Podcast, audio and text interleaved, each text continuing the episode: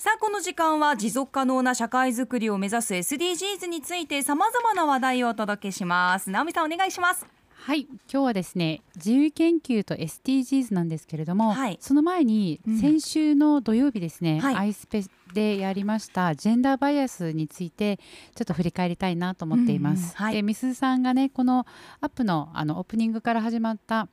あの妊娠ってねあの言わないでっていう、うん、自分で言いたい時に言うから妊娠したのっていう言わないでっていうね自分で語りたいからっていうところで、うんはい、まあ、女性の持っている、まあ、生きづらさとかでも女性だけではなくて、まあ、男性も含めてだよねっていうことでいろいろ議論が湧いて、うん、でそれがアイスペンになってちょっといつもと違うなんかポップな感じのテイストになって、すごくあの聞かせていただいてで私ちょうど息子が中学校1年生なんですけれども、うん、彼と一緒に聞いて中学生でも十分もうすごく理解できたよっていうふうに息子も言っていたのでちょっと振り返ってみたいなと思ったんですけど、はい、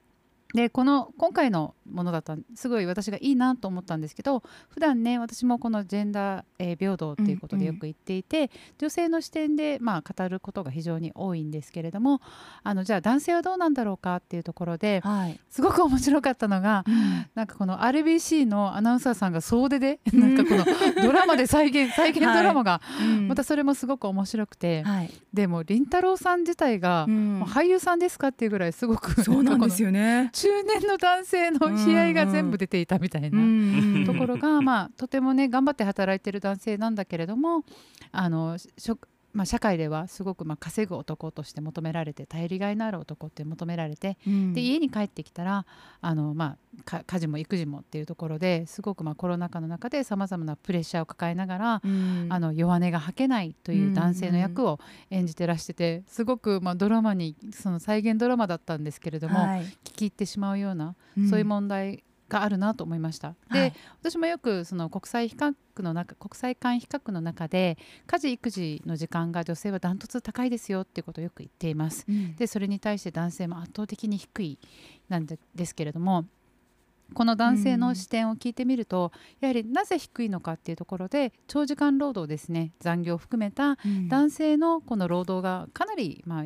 長時間占めているっていうところがあってそういう意味であの、まあ、いろんな、まあ、ジェンダーバイアスだけではなくて物理的にやはり男性が家事育児ができない状況がこのドラマを聞いてもあるんだなと思いましたし、あのある高校で私がこのジェンダーフリー、まあ、ジェンダー平等のあの授業をやった時に、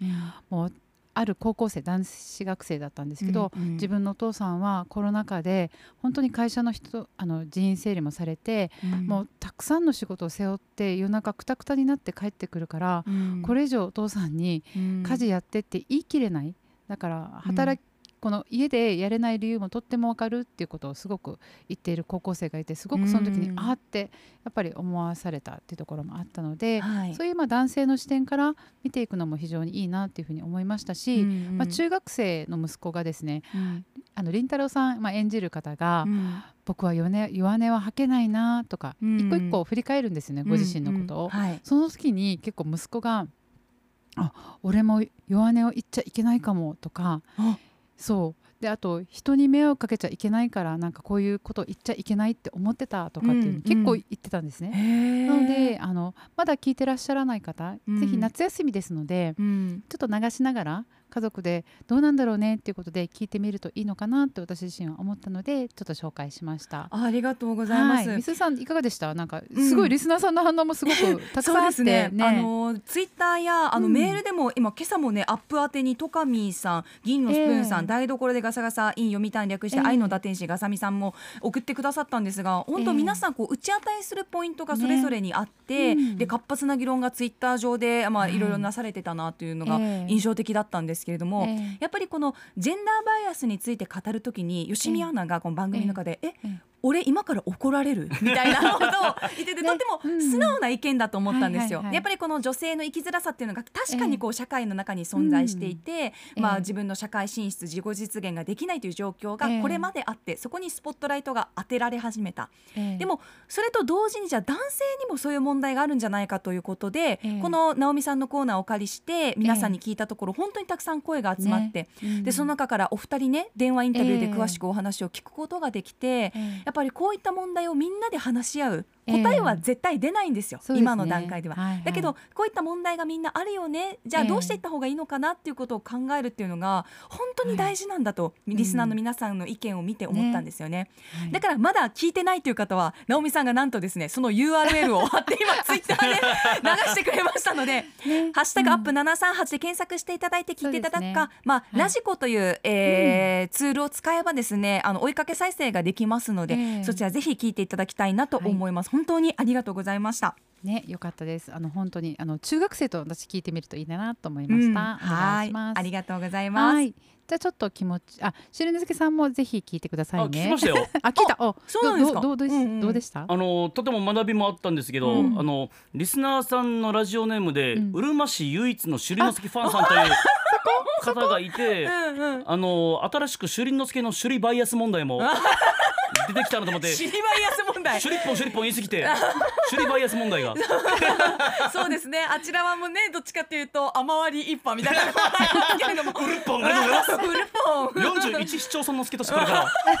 いいね沖縄の助としてね。県の助としてはい。ねえということで、はい。本当にたくさんの方からね、うん。ご意見寄せていただき、本当にありがとうございますありがとうございます。これからもね、ジェンダーバイアスのことについて私も発信していきたいなと思いますが、今日の内容ですよ、直美さん。はい。す自由研究と SDGs そうなんです。で、はい。自由研究で、えっ、と私実は今あの特番をあのお子さんたちとこうん。ちびっ子たちと特番を取ったっていう経緯があって。これテレビのですね。そうなんですよ、うん。であそっか親子でできることも探さなきゃと思ってのすいません。あの3回シリーズにしたいなと思っています。はい。で皆さんにちょっと聞いてみた結果ですね。あのいろんなコメントがよお寄せいただきました。ありがとうございます。過去にどんな自由研究やってましたか？それか今やってみたいことっていうことで聞いてみました。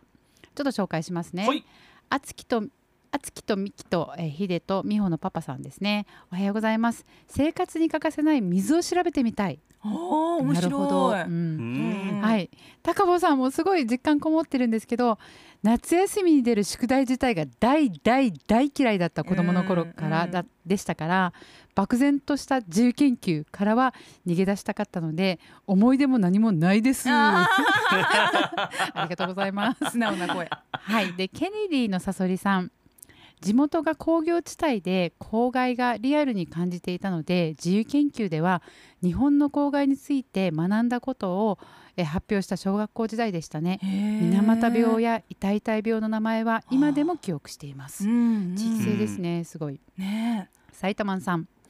大人になった今だからこそ沖縄戦と返還までの道のりを学びたいですね。ああ大人の自由研究としてねね今ですね。年復帰50なのでちょうどいいんじゃないですかね、うん。はい、地位冷やみ勝ち首里城さん。低学年の頃におばあちゃんが育てている野菜の、えーゴーヤーかぼちゃ、えーヘチマ葉っぱの形はや、えー実を輪切りにして絵や説明を書いた記憶が残っていますってうん。切った後はゴーヤーチャンプルーにして食べたそうです素敵ということで、うん。素敵ですね。うん。はいという形で皆さん書いていただきました。そしてなんとリスナーのえっと郷水畑さんがですね、熊本の方から新聞を送ってくださったんですよね。熊本のリスナーさんなんですよね。あそうなんですよね、で今回ちょっとみすずさんと私の方であの今新聞をお互いに見比べているので、はい。えっと、じゃあ皆さんこれからあの大人の皆さんでもいいですしお子さんの皆さんでもいいんですけど何ができるのかなってことでちょっとだけ新聞もうあと時間限られてますけど、うんうん。どんな内容だったのななっているかっていうことをちょっと紹介してもらっていいですか？はい、こちら熊本日日新聞の、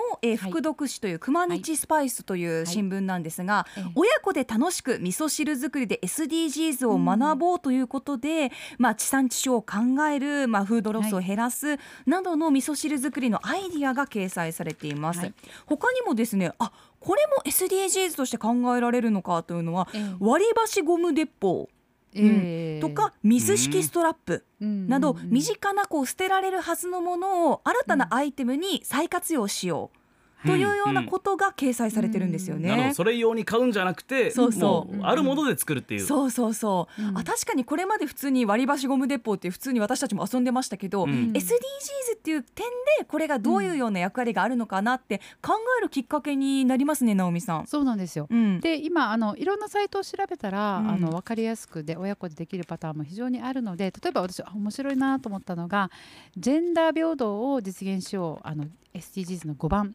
家の中の名もなき仕事家事を調べてみようとか。面白くないですか？面白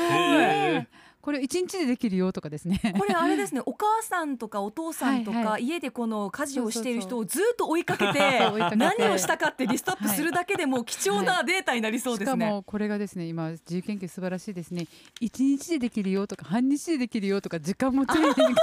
れてて。子供たち忙しいですからね。ね、うん。本当こういうのもありますので皆さんまた来週から紹介していきますしこんなことやってるよっていうのよければ送っていただければ皆さんでシェアしていきたいと思っています。はい。あのご自身がやったものでこれもしかしたら SDGs だったのかなとかいいですね。うん。私はなんかお芋をねたくさん美味しく食べる方法を研究したことがあって、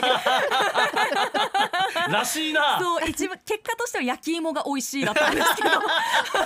狙いとか考察とかあって結果焼き芋が美味しい。先生からこれは家庭科ですねって言われたことがあって理科の先生からね。まあでもそれもやっぱ美味しくどのように食べるかっていう SDGs の観点からしてもいいのかなと思いますので、うん。ぜひね過去の先輩たちからもアイディアと。で今の子供たち聞いてる子いたら自分はどういうことやってるよとかこういうアイディアががあるよとか、うん。こういう新聞とか活用してみるといいかもなど、うん。アイディアお寄せください、はい。ということで3週にわたってお届けしていきます自由研究のテーマです。玉城直美のスクープ SDGs でした